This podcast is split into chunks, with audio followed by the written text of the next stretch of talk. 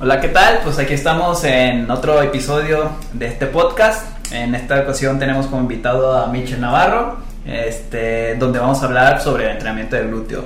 Pues primero que nada me gustaría, Michel, que te presentaras acerca de, pues, de quién eres, qué haces y pues más o menos tu formación académica que tienes. Bueno, buenas tardes, Ray. Gracias por la invitación primero. Y bueno, soy licenciado en nutrición por la Universidad de Colima. Tengo un diplomado en nutrición deportiva y actividad física por la UNIVA. Actualmente curso una maestría en la Universidad de Baja California y un par de certificados de hipertrofia, entrenamiento de glúteo y todo relacionado con la recomposición corporal. Okay. Muy bien, pues ahora pues, lo que vamos a hablar pues es del entrenamiento de glúteo. Creo que es un músculo muy deseado por la mayoría de las mujeres, pero que y un poquito olvidado por algunos hombres, aunque pues, probablemente esta tendencia ya esté cambiando. Para empezar, ¿qué son los glúteos y qué función tienen en el cuerpo? Bueno, básicamente los glúteos es un grupo muscular bastante grande en nuestro cuerpo, eh, dado por tres vientres musculares, que sería el glúteo mayor, que es el que le da toda la, así que el volumen, volumen de atrás al, glúteo, glúteo medio y glúteo menor, que son básicamente los que se encuentran al lado de, la cadera, a un lado, vaya, y, obviamente están en un, un porcentaje menor, un 20-30%, el 70% se lo lleva el glúteo máximo entonces esos tres, glúteo mayor, glúteo medio y glúteo menor. ¿Qué función tienen? ¿Qué, cuál ¿Qué hacen en el cuerpo? Bueno, la función principal del glúteo mayor o glúteo máximo es la extensión de cadera, es decir, aventar la cadera o, la, o las piernas hacia atrás. Y el glúteo medio y menor, ahora sí que hacen una abducción de, de cadera o de pierna, es decir, separan la, la pierna hacia el grupo de la parte o el centro medio hacia un costado. Hacer como que un movimiento de costado. De costado, son las funciones principales del tanto del medio y menor. Okay. ¿Cómo trabajamos los glúteos en el gimnasio? Bueno, tenemos que trabajarlos básicamente acorde a la función que tiene cada grupo muscular. Es decir, si hablamos un poquito antes que, la, que el glúteo mayor tiene la función de un extensor de cadera, tenemos que entrenar, buscar ejercicio, buscar patrones de movimiento que busquen extender la cadera. Igual con el glúteo medio, buscar patrones de movimientos, ejercicios que nos proporcionen abducción de cadera o rotación interna de la cadera. ¿Qué ejercicios son los que más este, nos ayudan o trabajan o involucran más los glúteos? Ok, pues podemos ser, son una gran variedad, vaya, pero si tenemos que meter ejercicios principales, serían sentadilla, serían hip thrust y sería peso muerto rumano como una base. Ya sobre esa base podemos meter ejercicios accesorios o ejercicios que complementen ahora sí que la base de nuestro entrenamiento, siempre cuidando los patrones de movimiento. En este caso algunos otros ejercicios podrían ser eh, patadas laterales, este, con banda, sin banda, abductores en aparatos, aductores en aparatos. Entonces serían como ejercicios principales, tener, tener una base de ejercicios principales y sobre eso ir progresando y aunado a eso complementarlos con ejercicios este, auxiliares. Estoy la duda de que si lo puse a grabar, igual no se corta esto. Sí. Entonces, de manera general, serían tres ejercicios base en los que podemos partir y generar otras adaptaciones, eh, otros ejercicios que serían sentadilla, hip thrust y peso muerto rumano.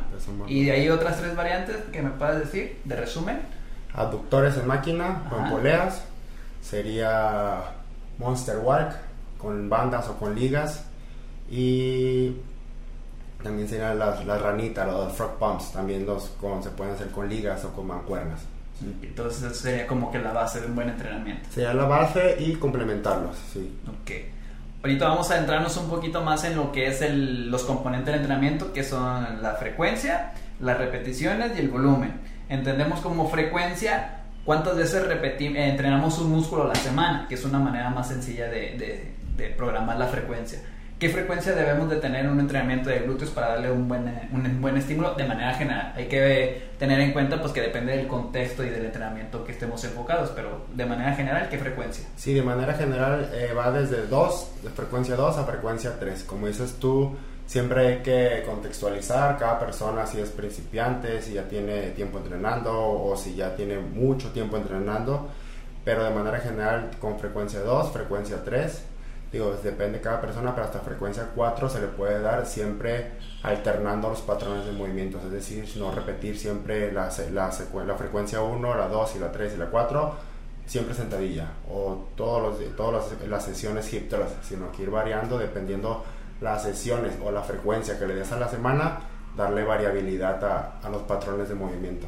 Entonces, entre 2 a 3 es una buena frecuencia. Entonces, por ejemplo, una frecuencia 2 sería lunes, miércoles y viernes. Y una frecuencia 2 podría ser, por ejemplo, lunes y jueves. Así es. Entonces, esa sería como que una ideal. Ajá, siempre como partir de la base. ¿Qué rango de repeticiones serían los que nos más nos favorecerían a darle un buen estímulo al, glúteo? Ok, también ahí sería un rango muy completo porque va desde las 6 a 8 repeticiones que serían en los ejercicios base, eh, por ejemplo los que mencionamos anterioridad, el peso muerto humano, hip thrust y sentadillas.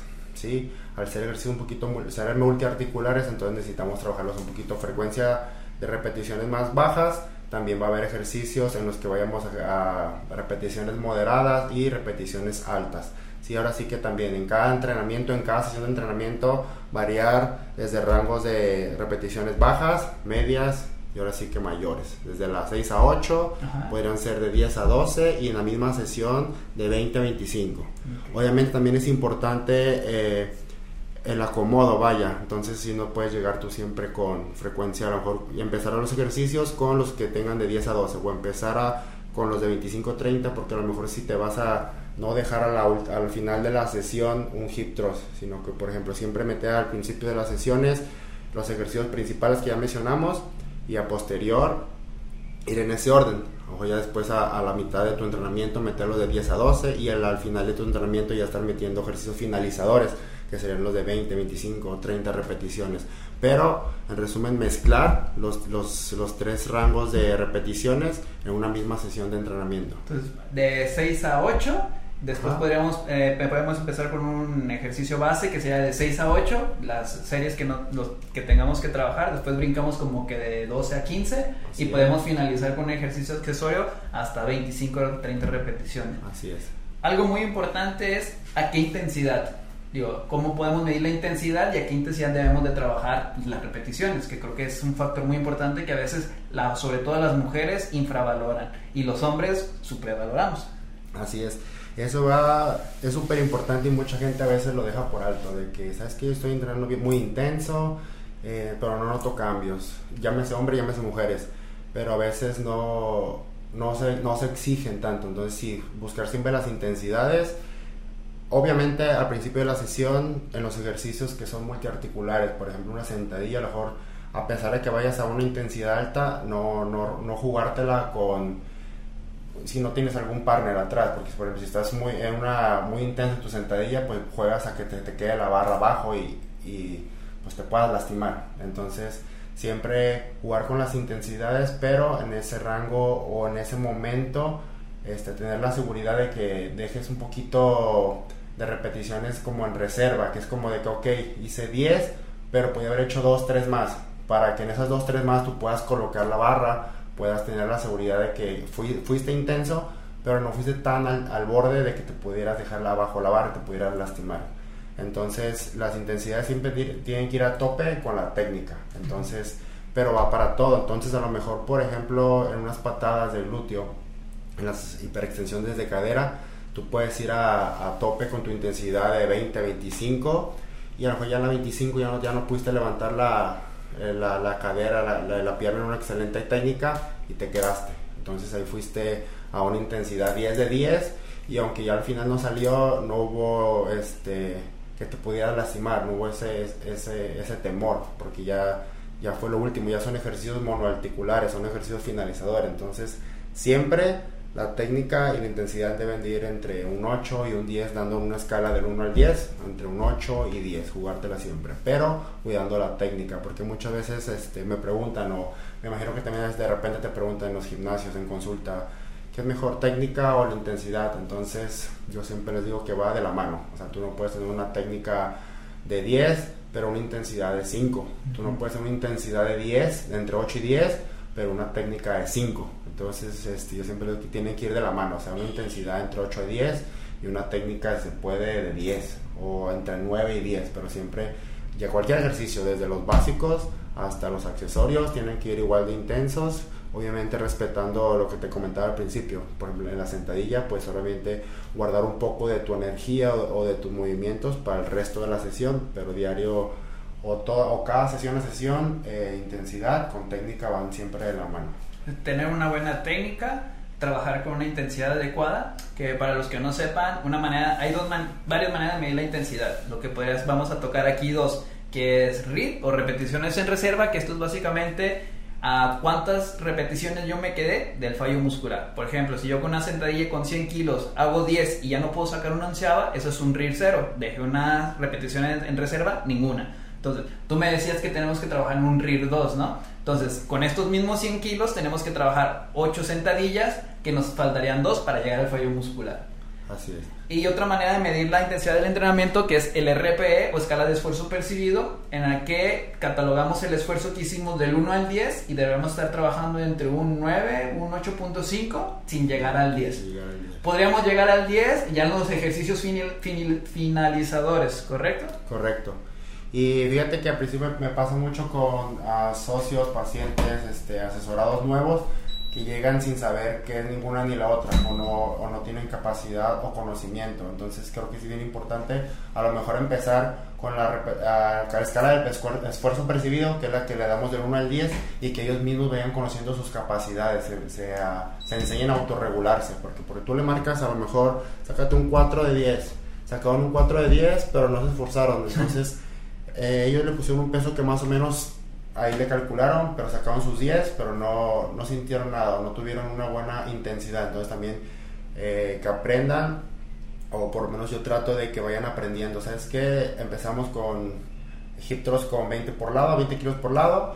¿Sabes qué? ¿Cuántos vamos a sacar? Cuatro rondas de 10 repeticiones. En la primera ronda le, se le pregunta, del 1 al 10, ¿cuánto fue, cuánto esfuerzo sacaste? O sea, teniendo en cuenta que 0 es nulo y 10 máximo, ¿no? Que un 7 Ok, hay que morder en la segunda ronda 5 y 5 más. Saca otra vez las 10. ¿Qué intensidad? No, que un 9. Ok, ahí la vamos a seguir dominando. Hasta que con esos ya no sea un 9. Si vuelve a repetir, si sea un 7, podemos subir de peso. O se pueden subir de repeticiones. Entonces también es bien importante conocer, por ejemplo, esas escalas para que tú mismo aprendas a autorregularte de sesión a sesión de entrenamiento. Ya sea en glúteos, llámese en cualquier, bueno, estés trabajando cualquier otro grupo muscular. Ok. Sí, eso es algo muy importante que, como dije hace un momento, de que está muy infravalorado por las mujeres, de que a veces tú las ves, que dices 4 de 10 y hacen 10 sentadillas y pues terminan y frescas como si estuvieran haciendo nada. Entonces sí tememos de entrar en un estado de incomodidad, obviamente mantener una buena técnica y no llegando al fallo, pero pues que es importante darle el motivo al músculo para el cual tiene que cambiar. Llámese el músculo que sea, ahorita que nos estamos tratando el de glúteo, pues es en este, ¿va? Volumen de entrenamiento. Vamos a empezar. El volumen de entrenamiento, una manera de medirlo es cuántas series a la semana estamos haciendo del grupo muscular que vamos a trabajar. En este caso son glúteos. ¿Qué volumen de entrenamiento recomiendas para el entrenamiento de glúteo? Bueno, de manera general yo creo que debemos empezar, si son novatos, 10 series a la semana, de 10, 15 hasta 20 entre 10 a 15, pero si son muy novatos pueden irse entre 10 y 15 y de manera general 10 a 20, ya contextualizando a cada persona y su nivel de entrenamiento 10 hasta 25. Cada persona va a reaccionar diferente, pero teniendo bien en cuenta que esas 10, 15 o 20 series deben de ser efectivas, o sea que cada, que de esas series te, te generan a ti buena intensidad, no puedes marcar que saque de 10, 15 series semanales de, de glúteo. Pero las primeras series no te costaron nada, empezaron a costar a partir de la quinta serie, entonces en realidad otras cinco series no fueron, no fueron efectivas, no, no le exigieron a tu, a tu glúteo ese trabajo, entonces realmente no estás haciendo 10, por ejemplo, estás haciendo 5 efectivas, entonces por eso es lo que un paso atrás, primero a, a saber autorregularse, ya después de autorregularse, este, saber ahora sí que realizar las series efectivas bien, con exactitud, pero de manera general 10 a 15, 10 a 20, personas con mucha experiencia o mucho grado de entrenamiento hasta un 25. Entonces, entre 10 a 15 de manera general, conforme vamos avanzando en nuestro entrenamiento, podemos ir aumentando el volumen. Sí es muy importante esto de la manera de medir la intensidad eh, es algo que la experiencia nos va, nos va agudizando este sentido. Entonces, a lo mejor este, al principio catalogamos un esfuerzo como de 9, pero realmente pues estamos en un 7. Entonces, esto la experiencia nos lo va a ir dando para cada vez ir ser como que más certero a la hora de calificar nuestro, nuestro movimiento. Y pues ser pacientes porque pues sí, sí, esto es algo que toma tiempo. Sí, ¿sabes qué pasa? A veces de repente la gente dice, no, ¿cómo voy a vender 20 series de, de glúteo a la semana? A veces, digo, nuestro cuerpo reacciona tan bien que no necesitamos ni siquiera las 20, no necesitamos 15, digo, eh, reacciona tan bien que a veces 10 series a la semana, 12, con 12 empieza a reaccionar bien, entonces no tenemos que brincar de una 12 a la 15, entonces está reaccionando bien nuestros, nuestros glúteos, trabajando con 12 series a la semana, ahora la siguiente semana nada más le agregamos una más, estamos trabajando en 13, luego a 14, entonces llevar paulatinamente, depende, dependiendo cómo está reaccionando nuestros glúteos, eh, nuestras series. A veces, a veces, no va a ser ni siquiera necesario llegar como al tope, en este caso ponle 20 repeticiones semanales para ver cambios. A lo mejor nuestro cuerpo va a empezar a notar esos cambios desde la semana cuando desde la semana 2, cuando apenas le estamos metiendo 12 series semanales de glúteos sin necesidad de llegar a 15, sin necesidad de llegar a 20. O sea, todo va a depender, depender de nuestra ahora sí que técnica, de nuestra intensidad y de que nuestro cuerpo que tanto bien reaccione. Ahora sí que ahora sí bien individual. Sí, obviamente todo esto es, hay que individualizar el contexto. Tips para el entrenamiento del glúteo. ¿Con qué crees que sea importante tomar en cuenta a la hora de realizar un entrenamiento del glúteo? Aparte, si podemos resumir lo pasado o que consideres que se nos haya pasado ahorita. No, pues yo creo que venimos con lo de lo pasado resumiéndolo aquí. En las importancias o serían primero saber las funciones de, de los glúteos, los patrones de movimientos que trabajan, qué función tiene para hacer cómo lo vamos a trabajar, porque muchas veces repetimos patrones de movimiento, porque entonces es un error. Este, como no sabemos qué funciones tiene el glúteo y, este, y no está mal no saberlas, pero a lo mejor no nos acercamos a gente que sabe o en ese momento no leemos o nos acercamos a personas equivocadas, entonces eh, si, nos, si nos echamos, por ejemplo, puros hip thrusts toda la semana, y entonces eh, no le estamos dando variedad, solamente estamos haciendo extensión y flexión de cadera toda la semana, patrón horizontal. Entonces estamos olvidando los patrones verticales, las sentadillas y sus variantes, los desplantes y sus variantes. Entonces, y no estamos trabajando en este caso glúteo medio, no estamos trabajando nada de rotación interna de cadera ni abducciones. Entonces, con un solo patrón de movimiento, en este caso erróneamente, no vas a explotar tu glúteo. Entonces sería saber qué función tienen, si no tienes tú como usuario, qué función tiene acercarte a gente que, que sepa el tema, que te instruya, que, te, que, que aprendas de ellos y trabajarlos. a diferentes patrones de movimiento, diferentes rangos de, repeticiones, intensidades y técnica. Ok, ¿qué opinas de estas banditas que se ponen entre las piernas o entre las rodillas?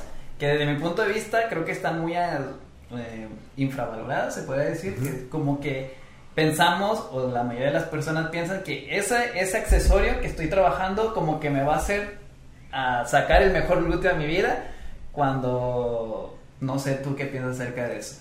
Eh, yo creo que son un buen accesorio, pero como dice su nombre, accesorio, es decir, deben de ser o complementarse siempre con ejercicios eh, básicos, otros patrones de movimientos pesados. Se puso igual que muy de moda ahora de, con la pandemia y no había ahora sí que mucho material, se escaseó, no había gimnasios, había mucha gente que no podía comprar o hacer mancuernas en casa, entonces optaba por eso.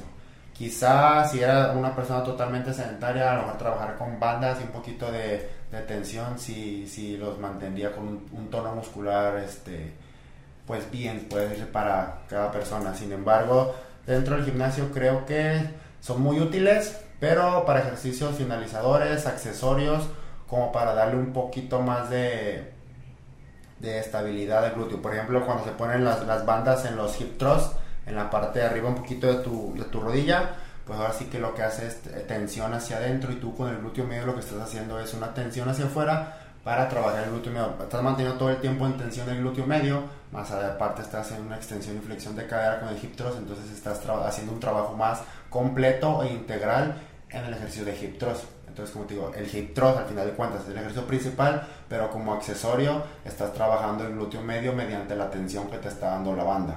Entonces, las considero buenas, eh, pero como ejercicios accesorios a los entrenamientos, nunca como principales. Y mucha gente comete ese error, que a veces los mete como principales, que todo el tiempo lo estás viendo haciendo bandas, o saltos con bandas, o sentadillas con bandas, o sea, todo con bandas, abusan de ello, de las ligas. Entonces, sí son buenas, pero como accesorios y como ejercicios finalizadores y como un complemento a lo básico de tu entrenamiento. Sí, pues eso, eso, es lo que yo iba, porque ¿cuánto tiempo tiene estas bandas con las que yo me empecé a topar con ellas? Porque pues antes no se usaban, yo creo que será un año, dos años y medio en el que empezamos a ver como que más el uso de estas bandas, cuando antes no se utilizaba pero partimos de lo mismo, o sea, si no tienes una buena base de entrenamiento, por más que utilizas bandas en todos los entrenamientos que tú me digas, pues no vas a tener un buen desarrollo porque pues no vamos a estar trabajando de la manera efectiva. Generalmente tenemos esa tendencia de que estamos buscando como que el hilo negro para mejorar algo de lo que cogemos de lo mejor en muchas cosas. O sea, estamos buscando que el mejor suplemento para aumentar masa muscular, que el que más nos va a servir para disminuir grasa. Creo que en el caso de los glúteos como que a veces se suele abusar aunque sí puede ser una gran herramienta para tener un mejor entrenamiento de glúteo, pero sí, sí, yo creo que se abusa mucho de ellos y como que esperamos que nos saque el culo de Kim Kardashian, cuando realmente, o sea, sí fue un accesorio, pero nada va a sustituir una buena sentadilla, un peso romano, como tú dices, y a un hip thrust. Entonces, hay que tener en cuenta de que eh, esa siempre va a ser la base y pues podemos complementar, claro que sí, pero tampoco hay que abusar de ese tipo de, herramientas. Igual hay muchas otras cosas que podemos hablar, pero pues ahorita nada más del entrenamiento de glúteo. Mejores ejercicios para trabajar glúteos de una manera general y rápida. Dime cinco con los que tú te quedarías, que no puedes utilizar ningún otro, pero que dices, si me tengo que quedar con cinco, estos son. Ok, si me tenía que quedar con cinco, yo creo que sería sentadilla, sería hip thrust, sería peso muerto rumano, sería pull chuck. Y ¿Ese cómo es? Para los que no lo conozcan. El pull chuck es una extensión de cadera en un plano vertical. Básicamente es un movimiento exactamente como hace el hip thrust, pero el hip thrust es en un plano horizontal, el pull chuck es en un plano vertical, normalmente se hace o en polea o con bandas y es básicamente hacer una flexión y extensión de cadera. Igual de repente pues más adelante puedes ponerse imágenes, videos y la gente ya te va pidiendo más material y ahora se lo podemos ir dando. Pero que llevamos cuatro. Sí, cuatro. Y eh, un desplante búlgaro. Me quedaría, me quedaría con, eh, con, esas cinco variantes. ¿Y qué opina de la sentadilla tipo sumo? Para, para en el caso del glúteo no la veo tan interesante, ya que como es un patrón vertical, yo le veo más partido sacarle más jugo a una sentadilla trasera este, donde se le puede meter más kilos, donde si tienes una buena técnica o, una buena rotación de cadera o tienes buena este, dorsiflexión de tobillo, puedes tener una buena profundidad y puedes meter más el glúteo. No olvidemos que en las sentadillas, eh, donde se involucra el glúteo es en la parte o es el pico bajo, donde tú bajas en sentadilla y es abajo donde está trabajando el glúteo, porque se está, se está elongando ahí. Entonces, yo considero que para fines de hipertrofia y para fines de glúteo eh, le voy más a una sentadilla pues digo, trasera que a una sentadilla tipo sumo. No la veo mal, pero para fines este, de hipertrofia y glúteo me voy más por una sentadilla trasera. sí, igual para así, como todo hay cabida, de repente la gente, no, es que sentadilla sumo yo siento buenas sensaciones o este, me pongo bancos y bajo más, entonces digo, para todo va a haber, pero si hay que declinarnos por uno, me declinaría por una sentadilla clásica, la trasera, en la que se le puede sacar más provecho, que al final de cuentas es lo que buscamos en un entrenamiento, sacar el máximo con lo que tenemos. a lo mejor de repente como variante en alguna sesión de entrenamiento, en algún mesociclo que tú pongas, a lo mejor puede ser alguna variante de sentadilla. Pero como básico que nos, nos ayude mucho en la hipertrofia del glúteo, yo no lo considero tan principal. ¿Tú qué opinas? No, pues es que a mí me, a mí me gusta mucho el, la sentadilla tipo sumo porque muevo un poquito más de peso y como que el mover más peso me hace sentir como que bien, más, me gusta mover mucho peso. Entonces por esa, por esa cuestión, no porque sea mejor o peor que la otra, como que me siento más cómodo con la sentadilla tipo sumo. Sí, es lo que te digo, pues de repente ahora sí que cada, cada usuario, cada gente de repente siente más comodidad con una con otra pero para fines de los patrones, de repente a veces digo, viene siendo lo mismo, pero si es por movilidad de kilos, a veces sí se puede mover un poquito más de, kilos en, sumo. No, olvidemos que también el rango de movimiento de una sentadilla sumo es menor a un rango de movimiento que te vas a entrar en una sentadilla trasera. Entonces, digo, para todo hay cabida, yo creo, en un entrenamiento. Sí, creo que todos tenemos como que esos ejercicios favoritos, este, en el que pues a lo mejor tenemos una gama de 20 ejercicios para pecho, pero a nosotros más nos gusta el banco plano, el banco inclinado y pues ya los demás como que no tanto. Entonces, pues una parte importante siempre va a ser de que lo que estés haciendo te, te sea de tu agrado y pues aparte tenga resultados. ¿Cuánto tiempo puede, se puede empezar a ver eh, un buen cambio, que estamos teniendo un buen entrenamiento de glúteo? Por ejemplo, hoy es mi primer día, ¿cuánto tiempo promedio crees que pueda pasar para que yo empiece a sentir que mi trabajo de glúteo, que mis, glúteos ya están poniendo más grandecitos? ¿Cuánto tiempo consideras? Pues también igual va de persona a persona que tanto experiencia trae. No olvidemos que una persona que va pasa de sedentaria a gimnasio, su, su recomposición corporal va a ir deprisa, entonces va a haber cambios muy rápidos. Yo creo que en esas personas dentro de la quinta, sexta o octava semana ya empiezan a haber cambios muy notorios. Muy notorios hablo de, no sé, a lo mejor un centímetro más. ¿Sí? ¿Por qué? Porque son gente que viene de no hacer nada y tú le das un buen estímulo con un buen entrenamiento de una manera efectiva, vale. Y yo creo que una persona intermedia, avanzada, con un buen entrenamiento específico de, de tren inferior, glúteo, pierna, eh, yo creo que a partir de unas 12 semanas bien planificadas ya puedes notar cambios, además de medibles, con cinta métrica y todo eso, también este, visibles. Yo creo que esa gente de, de la principiante, desde la quinta a la octava semana, ya tienen muy notables y este, intermedios, un poquito más avanzados, 12 semanas de cajón serían como lo que yo me ha tocado ver sobre la práctica, que ya empiezan a ver resultados. Ok, muy bien. Este, entonces entre, va a depender del contexto, del nivel avanzado o no de la persona en el que se va a reflejar el cambio.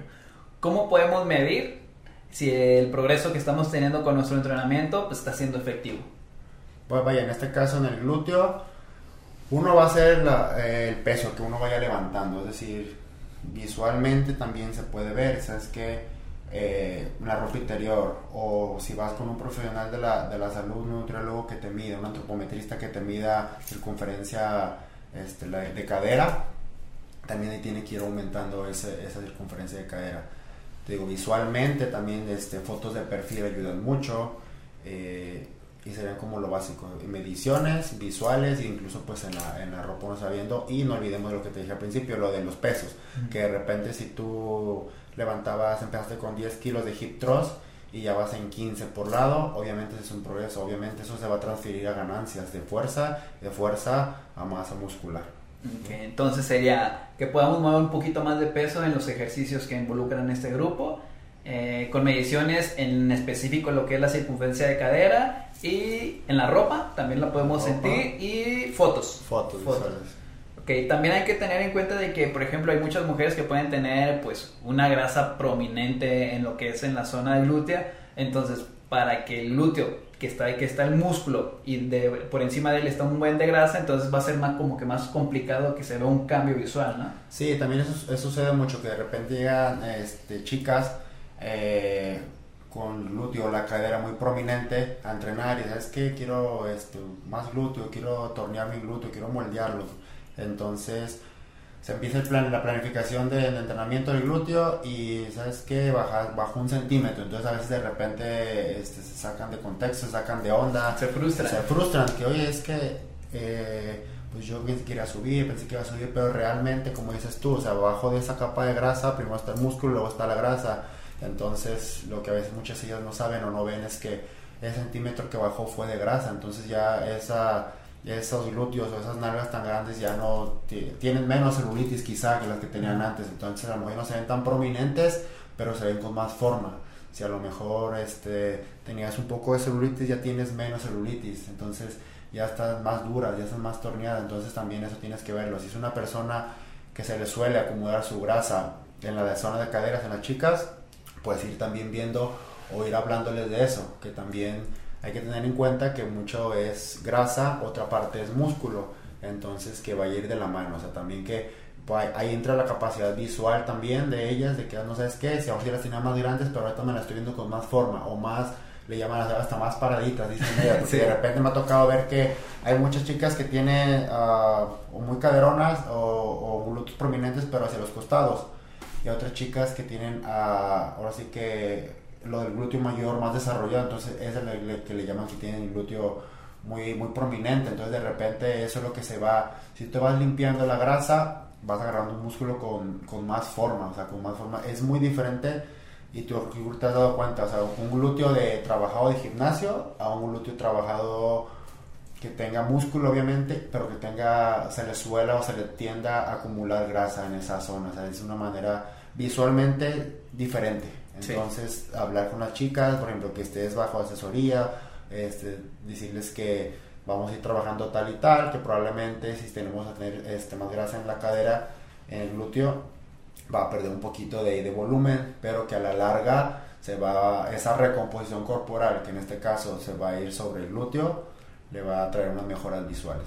Sí, entonces sí, hay que tener en cuenta que si somos alguien que acumulamos mucha grasa en la cadera, probablemente en los primeros meses podemos tener una reducción pero esta reducción no necesariamente va a ser mala, sino porque estamos perdiendo grasa y pues estamos estimulando de mejor manera el glúteo. Entonces es mejor tener unos glúteos con una buena masa muscular que tener unos glúteos grandes con pura grasa. Entonces, tomar en cuenta de que ya va entrando un poquito al tema de salud, el tener un buen tono muscular o una masa muscular eh, idónea nos va a tener muchos beneficios a la salud. Así es. Muy bien. Para finalizar y ir cerrando este, este podcast, ¿Qué, tres recomendaciones que tomarías en cuenta para que cualquier persona que se quiera iniciar o quiera desarrollar bien sus glúteos no debe de, dejar pasar? Ok, trabajar con mucha intensidad y técnica. Ok. Acercarse a buenos profesionales que la puedan guiar. Y por último, meterle mucha variedad de los patrones de movimientos de los glúteos. Entonces, variedad, en sus entrenamientos. Como hace rato dijimos, no repetir el mismo patrón siempre porque no, no va a haber esos cambios deseados. Eh, trabajar intenso con técnica y si uno como usuario o persona no, no, no conoce al 100% o no se siente con la capacidad de planificar, planificarse solo, acercarse a, profesionales que, que, los guíen de la mano, que, que, lo que vayan a hacer a lo mejor en un año lo hagan en seis meses, que lo iban a hacer en dos años, esos profesionales le acorten esa carrera, ¿sí? que le acorten las metas, llámese entrenador, llámese a lo mejor nutriólogo para sus metas nutricionales y físicas, entonces siempre dejarse guiar por alguien que, alguien que, alguien que sabe del tema. Obviamente ahorita nada más estamos hablando del entrenamiento del glúteo, pero pues todo esto debe estar acompañado de una buena alimentación, porque también si estamos entrenando súper bien, y no estamos comiendo bien, pues no se van a ver los resultados que estamos, eh, que estamos buscando. Por ejemplo, pueden ver mal en el rendimiento, que a lo mejor no estemos aumentando el peso, que a lo mejor no le estemos dando la suficiente proteína para que el glúteo crezca. Entonces, ahorita estamos hablando de esto, y, pero es importante que tenemos de llevarlo junto con un buen descanso, pues una buena alimentación. Entonces, estas tres recomendaciones, algo también que les invitaría mucho y que generalmente no se tiene la costumbre es medir el progreso porque generalmente cómo vamos a mejorar algo que pues no se puede medir. Entonces sí, a mí se me hace de mucha importancia que encuentren la manera de que estar eh, midiendo su progreso para saber que van en buen camino. Porque si llevan seis meses y realmente no están progresando, pues no están haciendo lo que están buscando. Entonces el hecho de ir viendo si estamos progresando ya sea en peso, en la ropa, en mediciones, pues nos va a ayudar pues para saber si lo que estamos haciendo está bien a nosotros, a nuestro entrenador y al nutriólogo también encargado. Entonces hay que tomar en cuenta todas estas recomendaciones. Muy bien, Michelle. Este, pues ya para despedirnos, me gustaría saber dónde te podemos encontrar, redes sociales, dónde estás trabajando, eh, para las personas que quieran entrenar contigo o que quieran una asesoría, dónde te podemos encontrar. Bueno, actualmente tengo mi consultorio y mi centro de entrenamiento especializado en el tren inferior en Avenida Pablo Silva García 656. Ahí tengo, les digo, el consultorio, ahí tengo mi centro de entrenamiento con un enfoque personalizado en atención y tren inferior. En las redes sociales, pues tengo mi Facebook personal donde subo información, Michelle Navarro, este, también tengo Instagram y este, Facebook de mis páginas de, del, del, gimnasio, del Stronger, Stronger Glute Lab. En, así lo pueden encontrar tanto en Facebook como en Instagram. Eh, ahí me pueden seguir, ahí de repente subo información, de repente subo tips, de repente uh, subo cosas que, que, siento que le puede servir mucho a la gente que no está tan empapada del tema. Trato de, de, subir o meter información para que toda la gente lo entienda, no, no, no quedarme con un solo sector de la población muy pequeño, sino que mismo conozcan y se empapen más del tema. Entonces, pues muy bien, chicos y chicas, pues aquí tenemos a, a Michelle, ahí ya les doy sus datos para quien esté interesado puede ir a su gimnasio ¿cómo se llama? Stronger Loot Lab. Loot Lab. Ahí lo podemos encontrar o en sus redes sociales, pues para que tengan un buen, un buen entrenamiento de glúteo. Entonces es muy importante este, que si vamos a confiar en alguien, pues que sea alguien capacitado, obviamente que también tenga experiencia, pues para que este proceso sea más ameno y logremos nuestros objetivos a corto y de mediano plazo. Y también hay que tomar en cuenta que este trabajo de musculación este, es algo que tenemos que ver a largo plazo, porque luego también vienen morras o chavas de que en un mes se quieren ir a la playa súper bien y pues realmente un mes no es suficiente para trabajar de buena manera. Entonces tenemos que ver esto a largo plazo, 5, 6, 8, 10 meses, el tiempo que nos vaya a tomar y estar conscientes de que esto es un camino que toma tiempo, porque si fuera fácil y rápido, pues cualquiera estaría pues con un cuerpo fitness en la playa, todos, pero realmente son poquitos los que realmente tienen esa disciplina. Muy bien, Michel, pues gracias por tu tiempo este, y pues nos vemos por la próxima. Gracias a ti por la invitación.